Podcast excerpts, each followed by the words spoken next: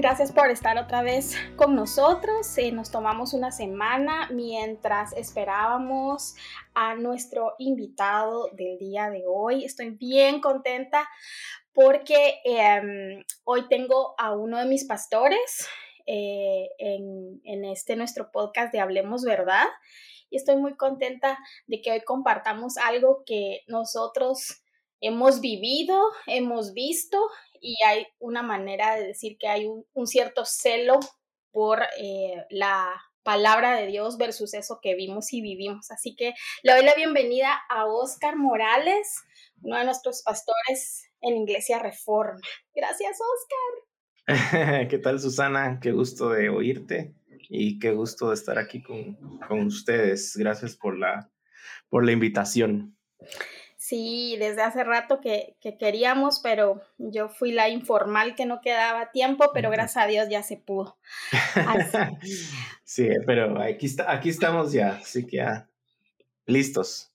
Y estoy contenta porque creo que es un tema que tú y hemos compartido, creo que desde que nos conocemos, eh, ya que seis años de conocernos y de algo que hemos hablado mucho. Yo te acoso bastante, bueno, no uso la palabra mejor, pero yo te hablo bastante acerca de todo lo que veo y de todo lo que hemos eh, visto y de lo que vemos como, pero un cierto dolor específicamente por nuestro país, por nuestra Guatemala, por nuestra Guatemala. Sí. Pero, pero bueno, entonces sin más, eh, hoy queremos hablar acerca de la autoridad de la palabra, hemos venido hablando acerca de lo, de lo que la verdad de la palabra de Dios hace en nuestras vidas. Hablamos con Gaby de Morales acerca de la relatividad de la verdad que ahora vemos. También hablamos de que la verdad realmente nos hace libres y eso anclado a lo que hoy queremos hablar acerca de eh, la teología de la prosperidad y acerca de toda esa enseñanza que yo no he acabado de ponerle nombre, pero es místico, tipo nueva era, o sea, todo esto que a veces escuchamos. Entonces, si quieres, empezamos. Ok, me parece. Informanos y enseñanos. ¿Qué es la teología de la prosperidad? Así, en términos mm. sencillos. Bueno, esta es una enseñanza o una ideología dentro del movimiento evangélico que se originó eh, del pentecostalismo más o menos después de la Segunda Guerra Mundial mm. eh, y que tuvo como su boom y su apogeo en los ochentas gracias a muchos televangelistas eh, en Estados Unidos, especialmente alguien llamado Oral Roberts. Mm. Y que eh, pues esta enseñanza también es eh, a veces llamada palabra de fe, mm. ¿verdad? Y enseñan básicamente que Dios quiere hacerte próspero en todo, ¿verdad? Eh, que quiere que seas próspero económica, física, social, materialmente. Y entonces por eso deberías de ver la Biblia como un contrato entre Él y tú para que esto suceda, ¿no? Deberías de alinearte con Él para conseguir todas las cosas buenas que, Él te quiere dar, eh, ¿verdad? Y generalmente pues escuchas cosas como pues somos hijos del rey de reyes y los reyes entonces no viven en pobreza, eh, tienen lo mejor, compran lo mejor, viven lo mejor. Hmm. Eh, ven, de hecho, la pobreza, en algunos casos ven a la pobreza como una maldición, de que si sos mm. pobre es porque estás bajo maldición. Eh, y eso es básicamente, digamos, ¿verdad? Eh, lo, que, lo que es de una manera resumida y, y donde se origina. Después, obviamente, viene a Guatemala eh, a través precisamente de estos televangelistas y de pastores o, personas como Kenneth Copeland, Kefro Dollar, T.D. Jakes, Mm. Guillermo Mardonado, Paula White, eh, mm. Joel Austin. Y, y, ahí, digamos, desde, como diríamos, ¿verdad? Eh, gente muy, eh, ¿cuál sería la palabra? Hardcore en, en, inglés, así fuerte en, esas, en ese pensamiento. Y hay otros ya un poco más sutiles que lo que lo enseñan tal vez como a través del positivismo y, mm. y, todo esto, ¿verdad? Pero al final termina, termina siendo lo, lo mismo, ¿verdad? Básicamente creo que dijiste sus postulados de una vez. Sí, o sea, hay, digamos, eh, sí, o sea, sos hijo del rey de reyes y el reino vive pobre, pero hay postulados, postulados un poco más delicados. Por ejemplo, uno de, ellos dice que el pacto que ven, o, no dice, ellos interpretan que el pacto con Abraham es una cuestión meramente material, ¿verdad?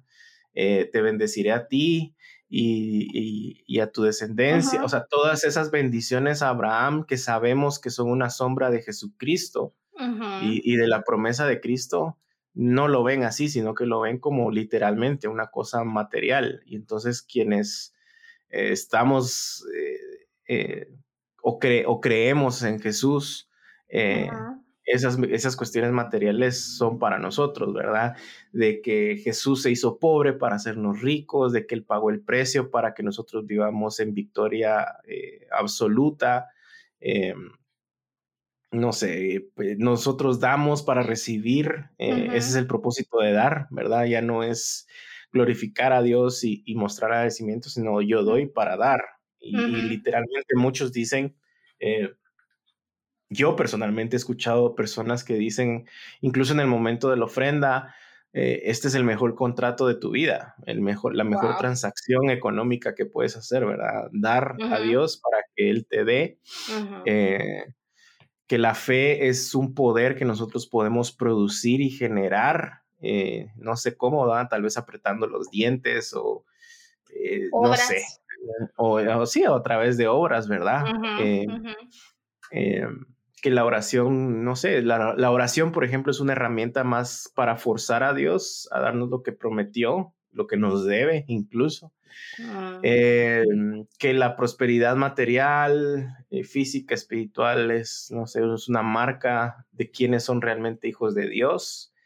Eh, y otra vez esto te lleva a pensar que el gozo al final se encuentra en el mismo lugar donde el mundo lo encuentra y la cultura lo encuentra. Ah, y pues entonces al final el cristianismo no tiene absolutamente nada más que ofrecer, ¿verdad?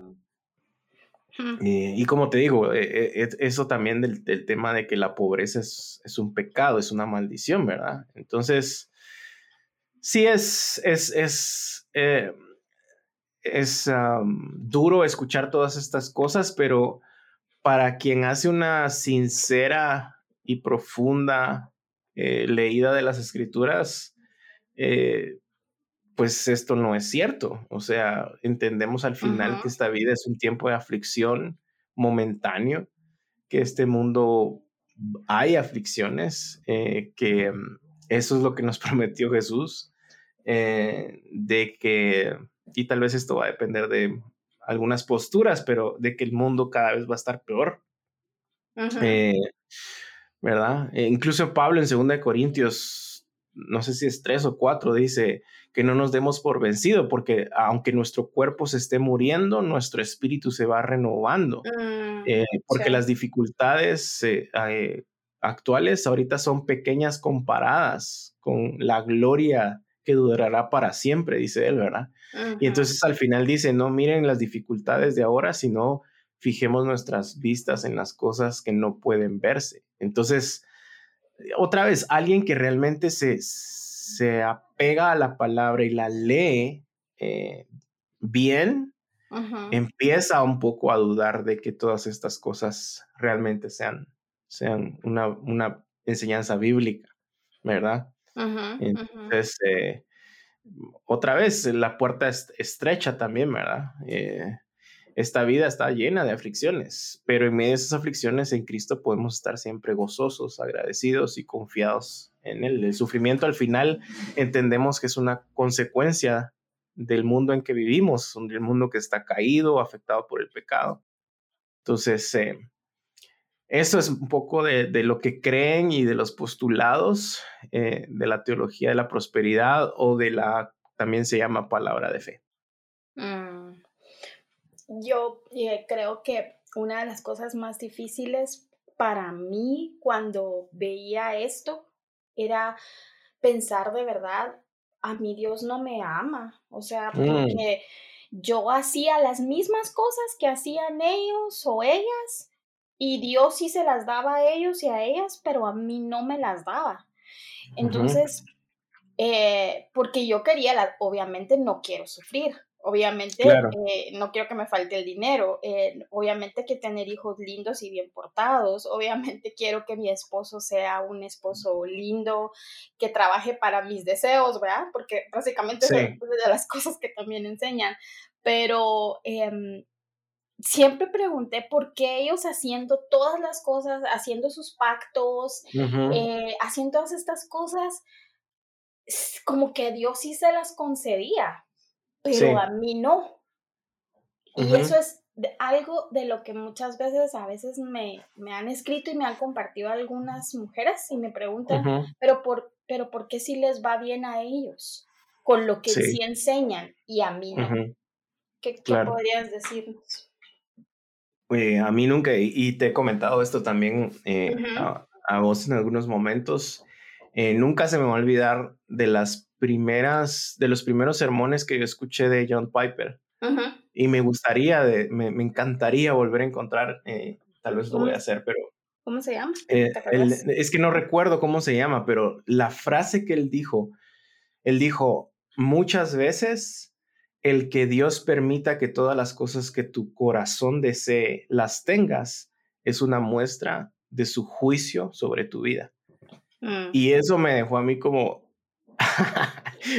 eh, güey, güey, está seco, o sea, ¿Cómo así? ¿qué estás, ¿qué estás diciendo? Y cuando empezás a ver, por ejemplo, cuando lees Romanos 1 y, y, y, la, eh, y, la, diferencia entre la ira activa de Dios, que es su enojo literal, eh, derramándose sobre naciones, sobre las personas, versus su ira pasiva, que es muchas veces, ah, ok, eso es lo que quiere tu corazón, dale pues, andate y te lo da.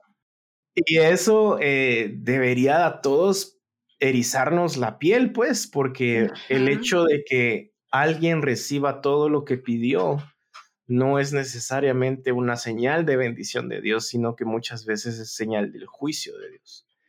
Em, y en otras ocasiones, como, eh, como mencionabas, eso confunde, ¿no? Porque, bueno, si ellos lo pidieron y si les funcionó, ¿verdad? Eh, pero, em, pues dentro de eso también va otro montón de, entendimiento de, esto, ¿no? De cómo Dios obra sus, juicios. O sea, solo el hecho de pensar de que Dios te diga, ok, eso querés, aquí está, dale, deleitate en eso, yo me voy, ¿verdad? O sea, los entregó a sus pasiones, dice Pablo, ¿verdad? O sea, e, eso, eso debería ser un peso en nuestros corazones eh, mm. yo fui un testimonio de eso. Hubo un tiempo en donde pues estábamos muy, muy, muy bien. Eh, y, levantando esta bandera de este tipo de enseñanza, hasta enseñándola. Pero bendito sea Dios que en un momento nos quitó todo, así de, de romplón. ¿Verdad? Y eso hizo que empezáramos a cuestionar muchas cosas y eso hizo que empezáramos a, a, hacernos estas preguntas y eso hizo que empezáramos a, buscar respuestas eh, en la palabra, no solo a quedarnos con lo que nos decían y con lo que, porque al final es bien fácil agarrar un, no sé, tercera de Juan 1, ¿no? Y yo creo ah, que, quiero que seas prosperado en todo y que tengas salud y así como prospera tu alma. O sea, sí, eso es una promesa, pero cuando ya estudias la Biblia te das cuenta, eso no es una promesa, Juan solo está saludando.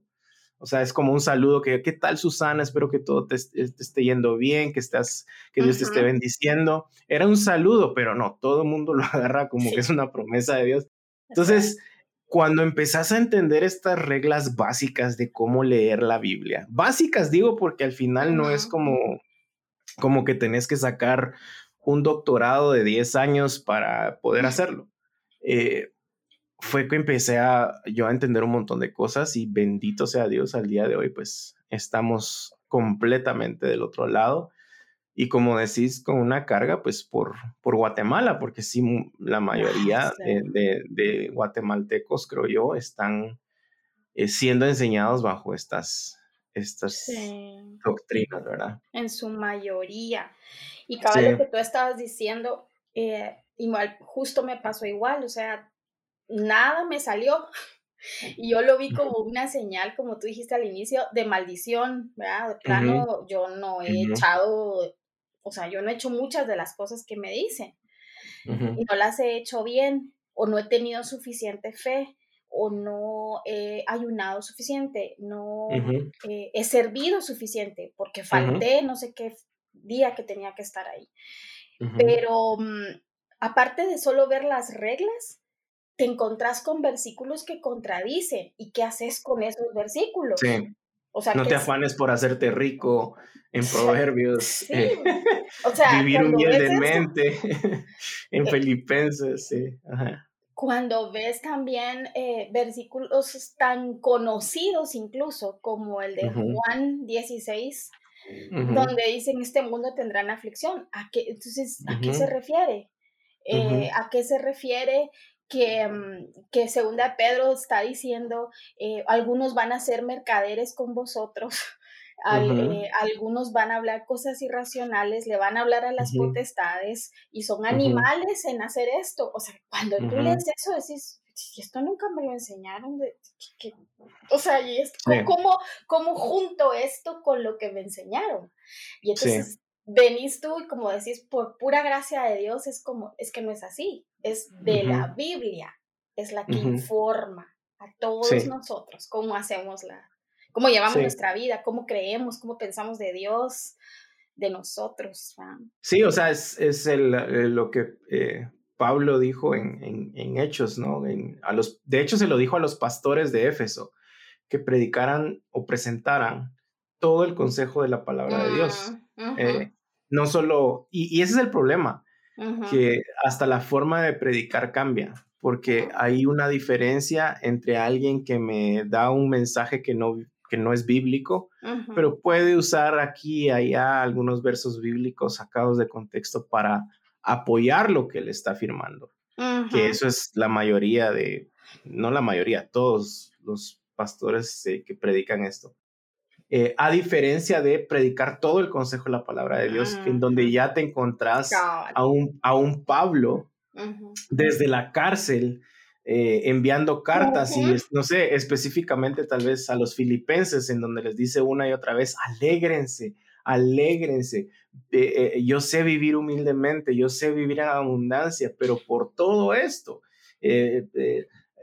para tener abundancia, después dice, se me confundió ahí, para tener abundancia, eh, como para aparentar necesidad, todo lo, y al final dice, todo lo puedo en Cristo que me fortalece, ¿verdad? Eh, y ahí te das cuenta, ah, todo lo puedo en Cristo que me fortalece, no es un texto para ir al examen o para ir al gimnasio o para ir a un juego de, fútbol, sino que está diciendo que en medio de cualquier situación, sea en abundancia o en escasez, él encuentra su fortaleza en Cristo, ¿verdad?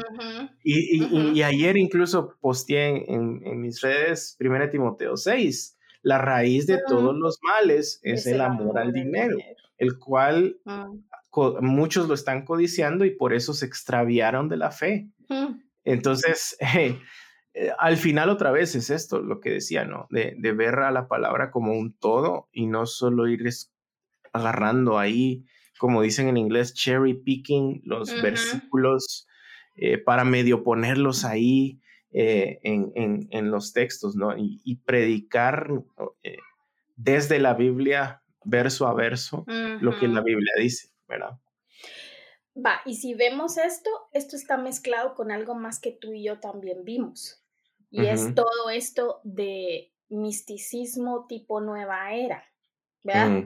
Porque es que muchas personas eh, ven así como la teología de la prosperidad es lo único malo, pero esto, yo no sé, pero si es solo es en otros países, pero aquí en Guate, esto es heavy, o sea, es, em, hay congregaciones completas eh, pensando unas cosas de la palabra de Dios, de Dios, de Jesús, del Espíritu Santo, que que más parece em, y, hechicería.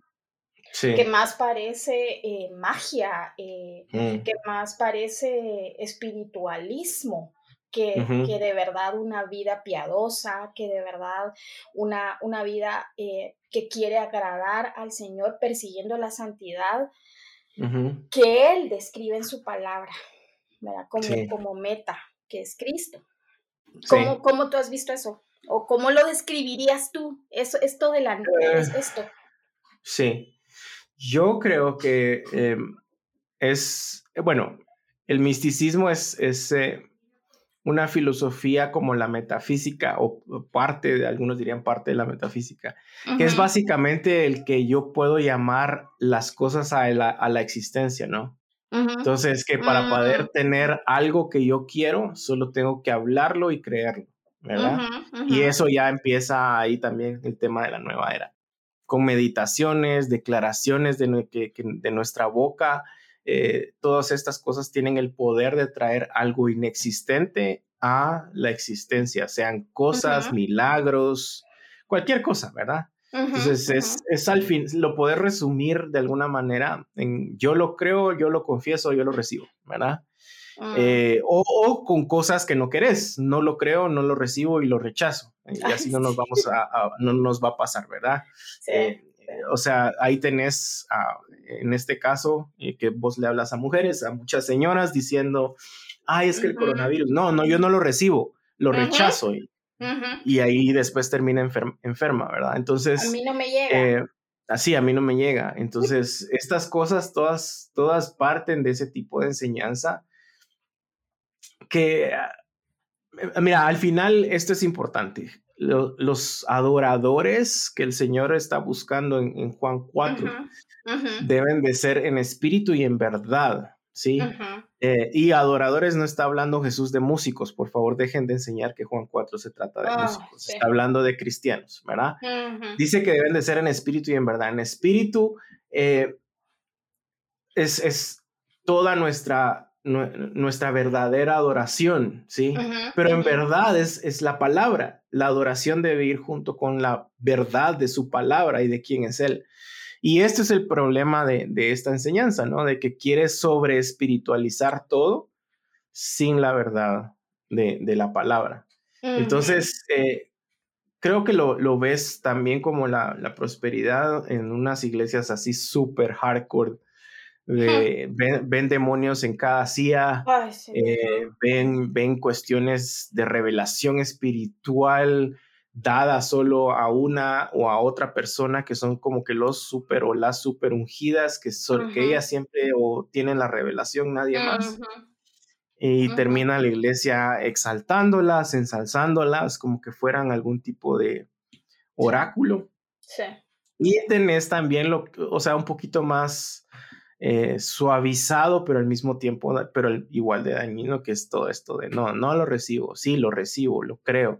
O sea, a mí me, y, esto lo sabe, y siempre hacen, me hacen burla de esto los, los, los pastores en la iglesia, porque yo les cuento, ¿verdad? Que, que yo me iba a, al, al dealer de Toyota a darle siete vueltas a un carro, pues, porque decía que voy a ser como los israelitas, vamos. De Ajá, de Jericó. Y luego imprimía la foto del carro y la ponía ahí en mi, en mi oficina para estarlo viendo y, y, visualizarlo de que algún día iba a tener. O sea, una de tonterías de verdad que uno hace por, por otra vez, o sea, porque querés, porque estás, o sea, estás siguiendo las pasiones de tu corazón.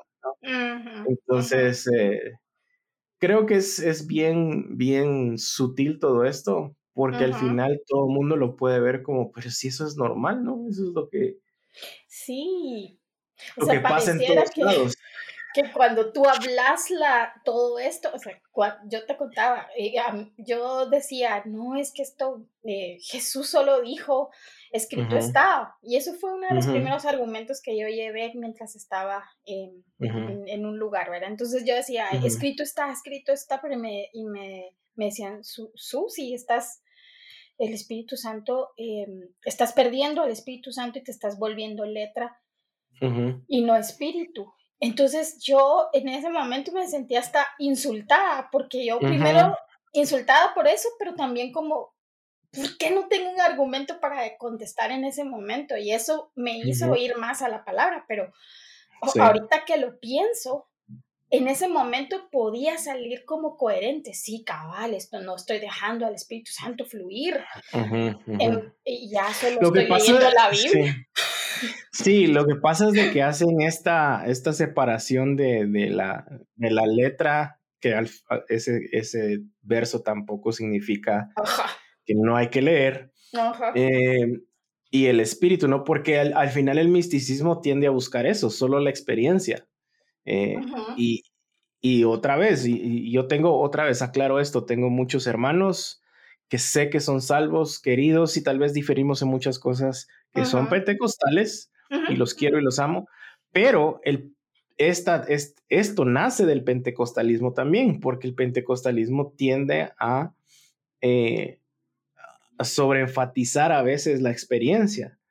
Eh, la, música suave, las luces, la repetición de cosas eh, y hasta, o sea, a mí me decían, ¿verdad? Ah, sí, tus emociones. Y a Regina una vez alguien le dijo, es que yo no sé, yo no sé si tú, si el Espíritu Santo está en ti porque nunca te veo llorar, ¿verdad?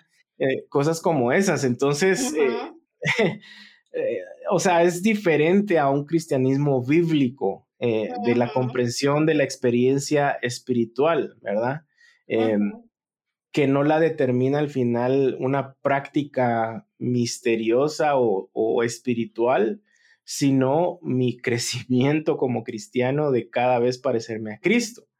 Entonces, eh, cuando Pablo dice sean llenos del Espíritu Santo, eh, no está diciendo para que así griten, para que así salten, para que así canten, para que así hablen en lenguas. No tengo, o sea, tengo mis, tengo mis comentarios respecto a esto, no estoy en contra de que alguien salte o cosas así, pero no está hablando de eso. Eh, todo ese contexto de Efesios está hablando de ser llenos del Espíritu. ¿Para qué? Para madurar en su vida cristiana, ¿verdad? Para ser más como Jesús, para buscar la unidad, para, para, para, para amarse como Cristo nos amó a nosotros. O sea, eh, y eso es, eso es lo difícil, ¿no? Que el Espíritu Santo al final no es alguien que nos transforma y nos permite ver a Cristo en su esplendor en nuestra vida, sino que es simplemente algo que nos, alguien que nos da una, experiencia, ¿verdad? Y esto otra vez nace de movimientos pentecostales y carismáticos con énfasis en sueños, visiones, sentimientos, experiencias, en, la mal usada y llamada nueva revelación, eh, ¿verdad? Eh, entonces, eh, otra vez va, vamos a la palabra, que es lo que dice la palabra, ¿verdad?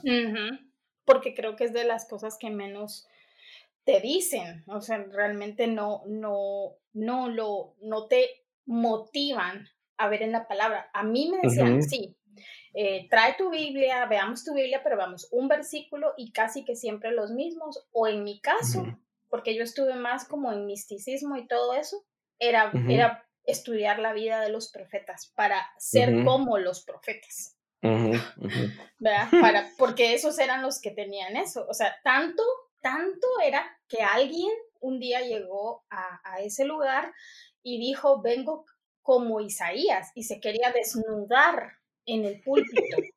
Eso decir. Y toda la gente y, los, las personas que cuidaban a uno, de, a uno de los pastores que estaba ahí, salieron casi que encima de él antes de que de verdad hiciera striptease ahí, pues, ¿verdad? Entonces, eh, pero, pero ese tipo de cosas, un domingo, o sea, no un día de servicio exclusivo para VIP que también sucedían, sino que un domingo eso estaba pasando. Entonces, ese día, te digo, Sergio me dijo, hasta aquí. o mm. sea, chao. Ya no más. chao. y si te das cuenta al final, em, algo práctico para poder ver es, todo esto es que el centro sigue siendo el hombre. Lo que, lo que yo quiero, lo que yo anhelo, lo que yo sueño, lo que yo siento, lo que yo experimento, Eso. ya no es Cristo ni el Evangelio, ¿verdad? Y lo que Él ha ofrecido a este mundo quebrantado. Ya no es la eternidad, ya no son las cosas de arriba, es, es, todo eh, lo terrenal. Y cuando lo pensás así y de una manera fría, debería ser un balde de agua, porque sí, las iglesias que predican estos falsos mensajes no solo están engañándose a sí mismas y a sus miembros, sino que al final no pueden preparar al cristiano para las realidades del COVID o, de esta pandemia o de la muerte. Mm.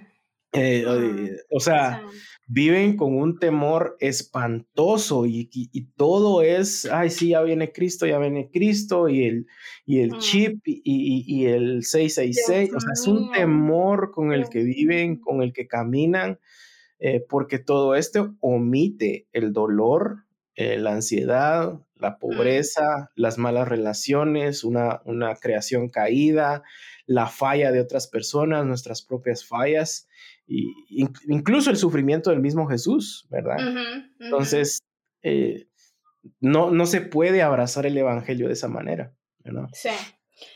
Y mm, vamos eh, puntualizando para poder, porque alguien puede estar así diciendo, es que sí, yo entiendo, sí, sí, sí, y ahora, ¿cómo? ¿Cómo abrazo el Evangelio? Uno, si estoy en una iglesia donde esto sigue siendo el centro del mensaje o de lo que hacemos. Y cómo en medio de eso yo persevero, em, cómo, cómo, abrazo estas verdades que ya estoy viendo, porque creo que eh, gracias a Dios, pues obviamente el Señor sigue obrando en gracia y no obrando en señales, prodigios y milagros. Él está orando en corazones que lo necesitan de verdad y, lo, y, es en sus corazones en donde está obrando para traer su verdad. Entonces hay, hay, hay eh, personas que están en ese impasse. Eh, yo estoy, yo creo que esto no está bien, pero no sé qué hacer. ¿verdad? Em, pues yo, creo que siempre las oraciones honestas, el Señor las responde. Y mm. a eso me refiero a, si hay dudas, pues oren y, dile al Señor, Señor, si yo estoy en un lugar en donde no debería estar, eh, escuchando cosas que no debería escuchar, pues muéstrame. De verdad quiero saberlo. ¿verdad? Y esas oraciones las responde el Señor, créanme que sí. Em, una oración así, junto con empezar a leer su Biblia. Eh, otra vez, o sea, nos, nos quedamos con, con, las cosas que nos dicen, con las cosas que nos dan, pero algo tan sencillo como entender eso que les dije, por ejemplo, sean llenos del Espíritu. Ok, pero leamos todo esto. ¿Qué, qué es lo que está diciendo todo esto? Solo con una lectura empezamos a darnos cuenta que las cosas van por otro lado. Em, sí. Primera Timoteo tal vez es uno de los versos tal vez más em, claros de cómo podemos abrazar el Evangelio en medio de todo esto. Mm. Primera Timoteo 6.3, déjame abrirlo aquí. Dice, puede ser que algunas personas nos contradigan, pero lo que enseñamos es la sana enseñanza de nuestro Señor Jesucristo, la cual conduce a una vida de sumisión a Dios. O sea, no conduce a tener todo lo que querrás, no conduce a tener muchas experiencias, no conduce a tener posición, no conduce a nada más que a una vida de sumisión a Dios. Cualquiera que enseñe algo diferente es arrogante y le falta entendimiento. Tal persona tiene el deseo enfermizo de cuestionar el significado de cada palabra. Esto provoca discusiones que terminan en celos, divisiones, calumnias y malas sospechas. Individuos como estos siempre causan problemas. Tienen la mente corrompida y le han dado la espalda a la verdad. Para ellos, mostrar su misión a Dios es solo un medio para enriquecerse.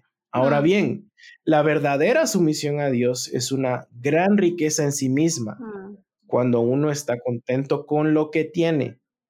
Después de todo, no trajimos nada cuando venimos a este mundo, ni tampoco podremos llevarnos nada cuando lo dejemos. Así que, si tenemos suficiente alimento y ropa, estemos contentos. Pero los que viven con la ambición de hacerse ricos caen en la tentación y quedan atrapados por muchos deseos necios y dañinos que los hunden en la ruina y en la destrucción, pues el amor al dinero es la raíz de toda clase de mal. Y algunas personas, en su intenso deseo por el dinero, se han desviado de la fe verdadera y han causado heridas. Ahora, lo curioso de este texto es de que me lo han dicho a mí.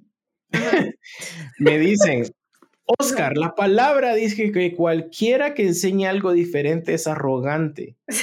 Tal persona tiene el deseo enfermizo de cuestionar el significado de cada palabra y terminan en celos y divisiones. Tú estás haciendo eso.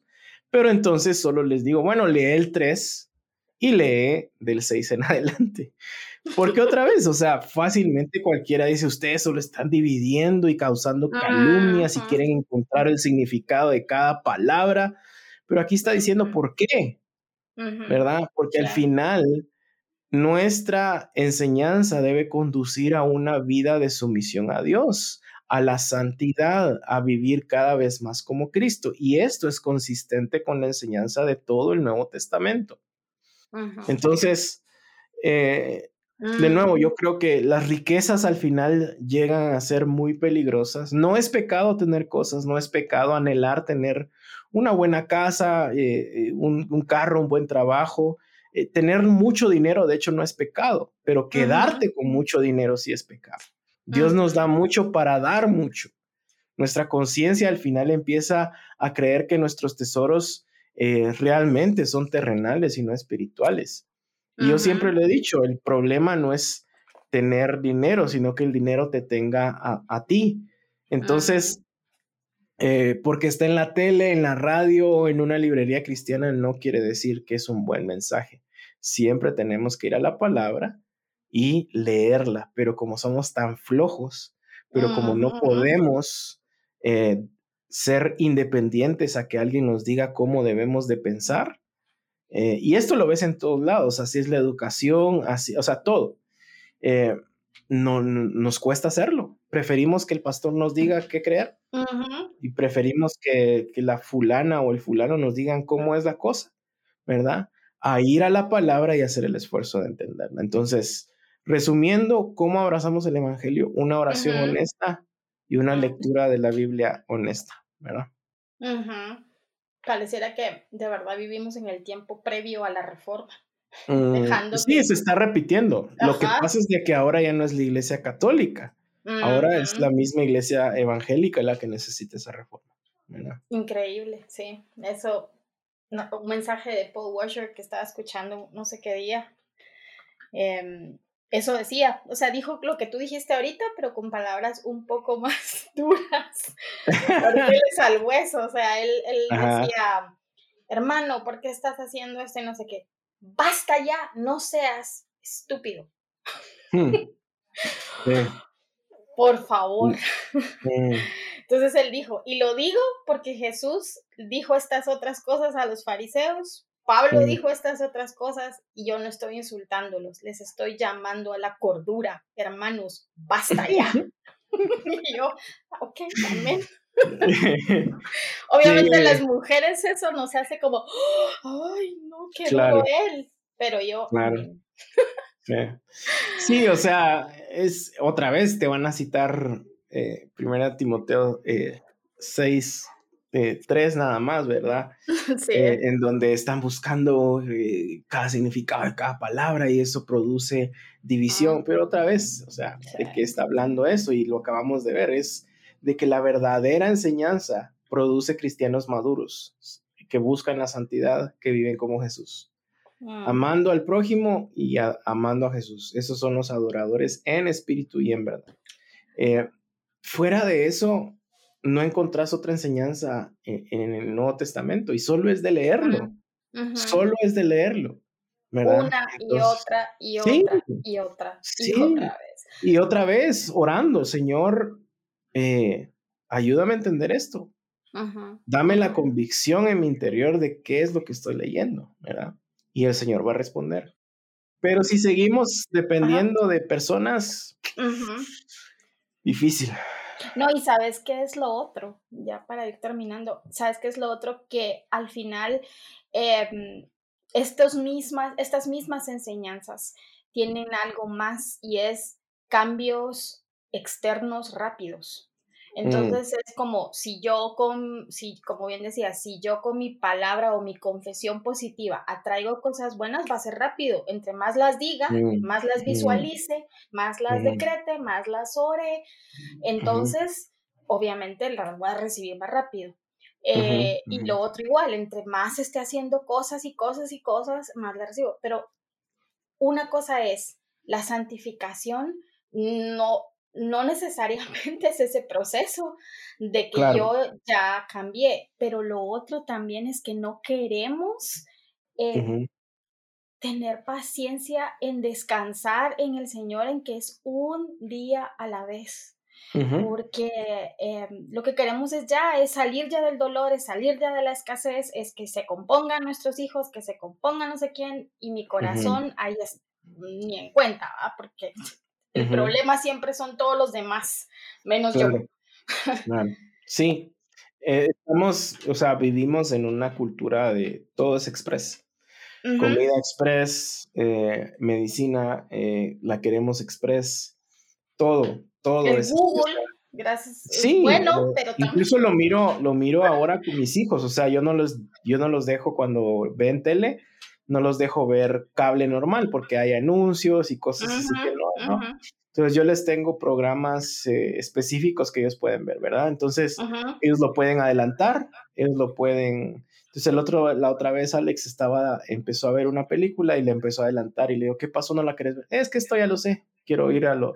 Ok, y cuando, no sé, nos fuimos de viaje y en la casa de alguien no había Netflix o no había YouTube o lo que fuera, eh, papá, quita ese, ese anuncio, papá, eh, ponele pausa, voy a ir al baño. No se puede, les digo, esto no es... Y se pusieron mal. Y se pusieron mal porque no, entonces, pero así es la vida de muchos, ¿verdad? Y otra vez, cuando miras la vida de los apóstoles, por ejemplo, o sea, cómo vivieron y cómo murieron. Eh, no, no podés sostener este tipo de enseñanzas en donde sí, solo es de hablar y ya, ya que venga, ¿verdad?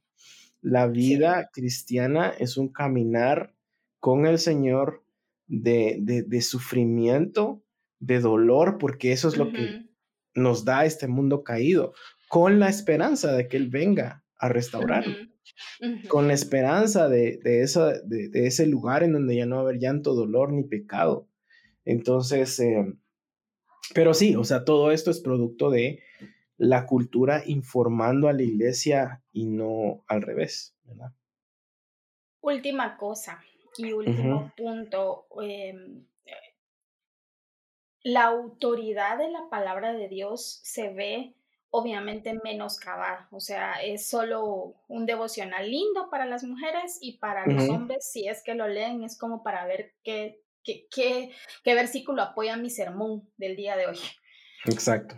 Eh, como sea, de estas dos, porque piensan que hay una autoridad delegada de parte de Dios a sus vidas para que ellos hagan con Dios y con el siervo sufriente que es Jesucristo, y lo digo con todo el, respeto que él merece, pero es realmente solo su siervo, o sea, a través de Cristo yo consigo las cosas que yo quiero porque tengo autoridad delegada para estas cosas se lleven a cabo.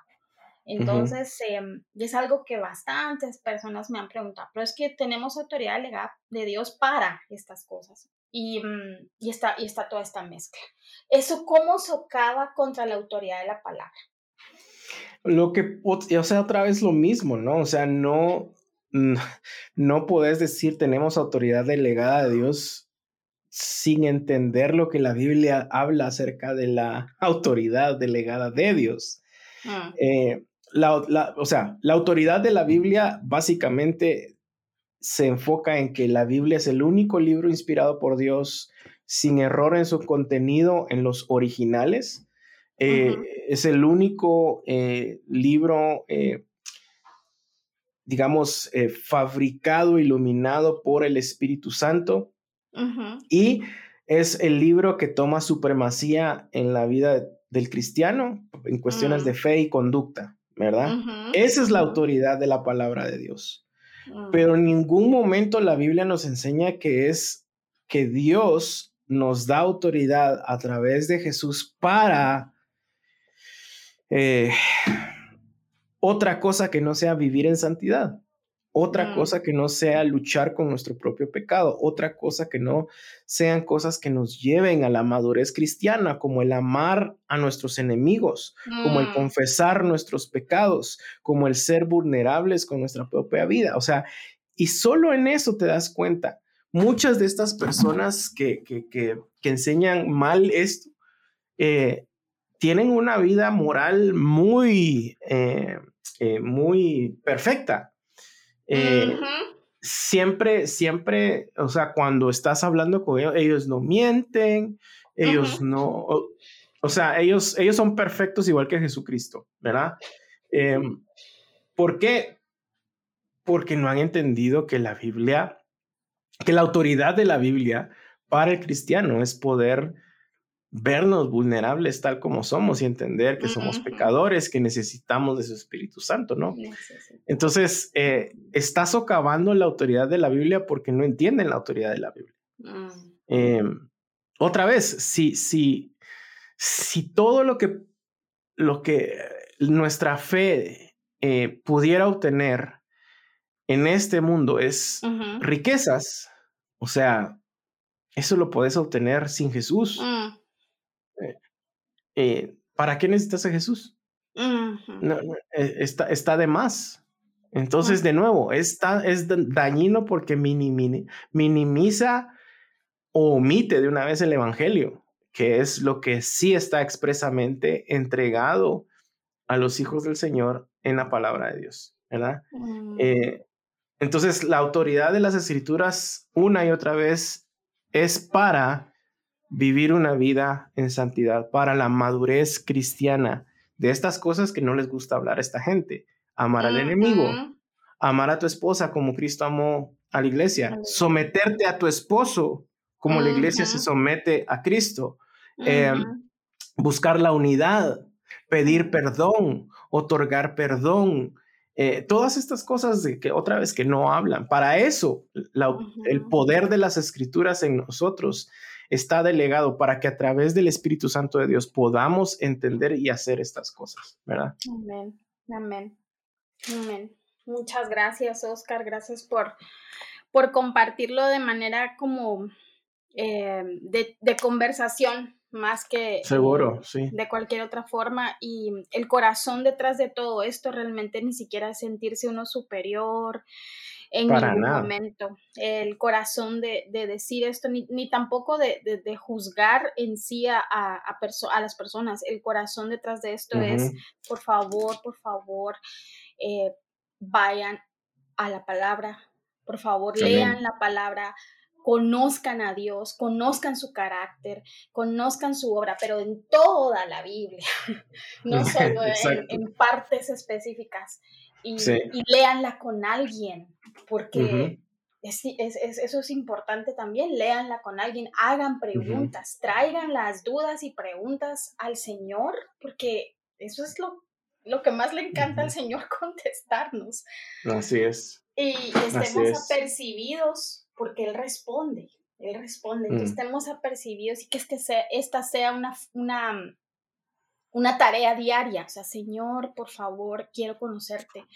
Creo que esa fue una de las oraciones que en su momento hice cuando dejé de ver a, a todos los problemas que tenía alrededor, es, Señor, de verdad, yo sí te quiero conocer, de verdad, todo lo que me han dicho es verdad, ¿por qué no me funciona? Entre copias, Sí. ¿por qué no me funciona? Entonces, o, o ellos están mal o tú estás Ujú. mal y obviamente tú no Ujú. estás mal. Entonces, enséñame tu verdad. Y eso Sí. me tomó años. Incluso cuando llegué a la iglesia, tú sabrás, pensé que Ujú. sabía, pero Sí, no sabía tanto todavía. sí. Y, Sí. y las redes han traído cosas buenas, Oscar, lo hemos hablado tú también. Claro. Contigo también. Han traído cosas buenas también, pero también han traído mucho eh, el, el que nosotros digamos, ay, sí, esto sí es verdad, ahora voy a creer esto. Pero mi única exhortación, y creo que estás de acuerdo conmigo, es que aunque, se- aunque digamos, ay, sí, ahora creo que solo por gracia, solo por Cristo, eh, Ujú. solo y deo gloria y todo eso. ¿cómo, cómo estás convencida con la. Biblia, tú en tu vida, que eso realmente es así? Porque es muy diferente adoptar, porque eso es lo que nos pasa, ¿verdad? Mientras nosotros no estamos leyendo la Biblia por nosotras con el Espíritu Santo y en oración. Eh, adoptamos otro lenguaje, pero si nosotros no lo estamos viendo en la palabra y es una convicción que ha traído el Espíritu Santo por medio de la palabra, podemos ser otra vez solo repitiendo y no viviendo. ¿Verdad? Amén. Amén. Sí. Y, y al final es también la convicción de que de que si realmente somos del Señor, Él nos va a llevar a la verdad. Eh, y, eso debe ser la convicción de que Él guarda y ama a sus hijos.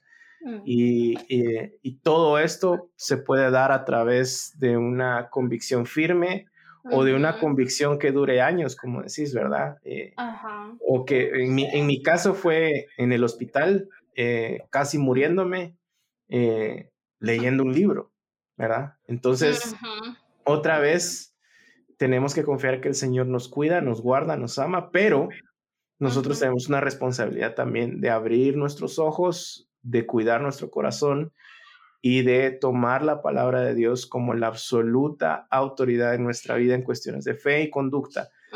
y, no solo versículos cortos, pequeños, aquí y allá. Mm. Eh, la Biblia bien enseñada en contexto bien estudiada y bien leída, ¿verdad? Amén, amén, amén.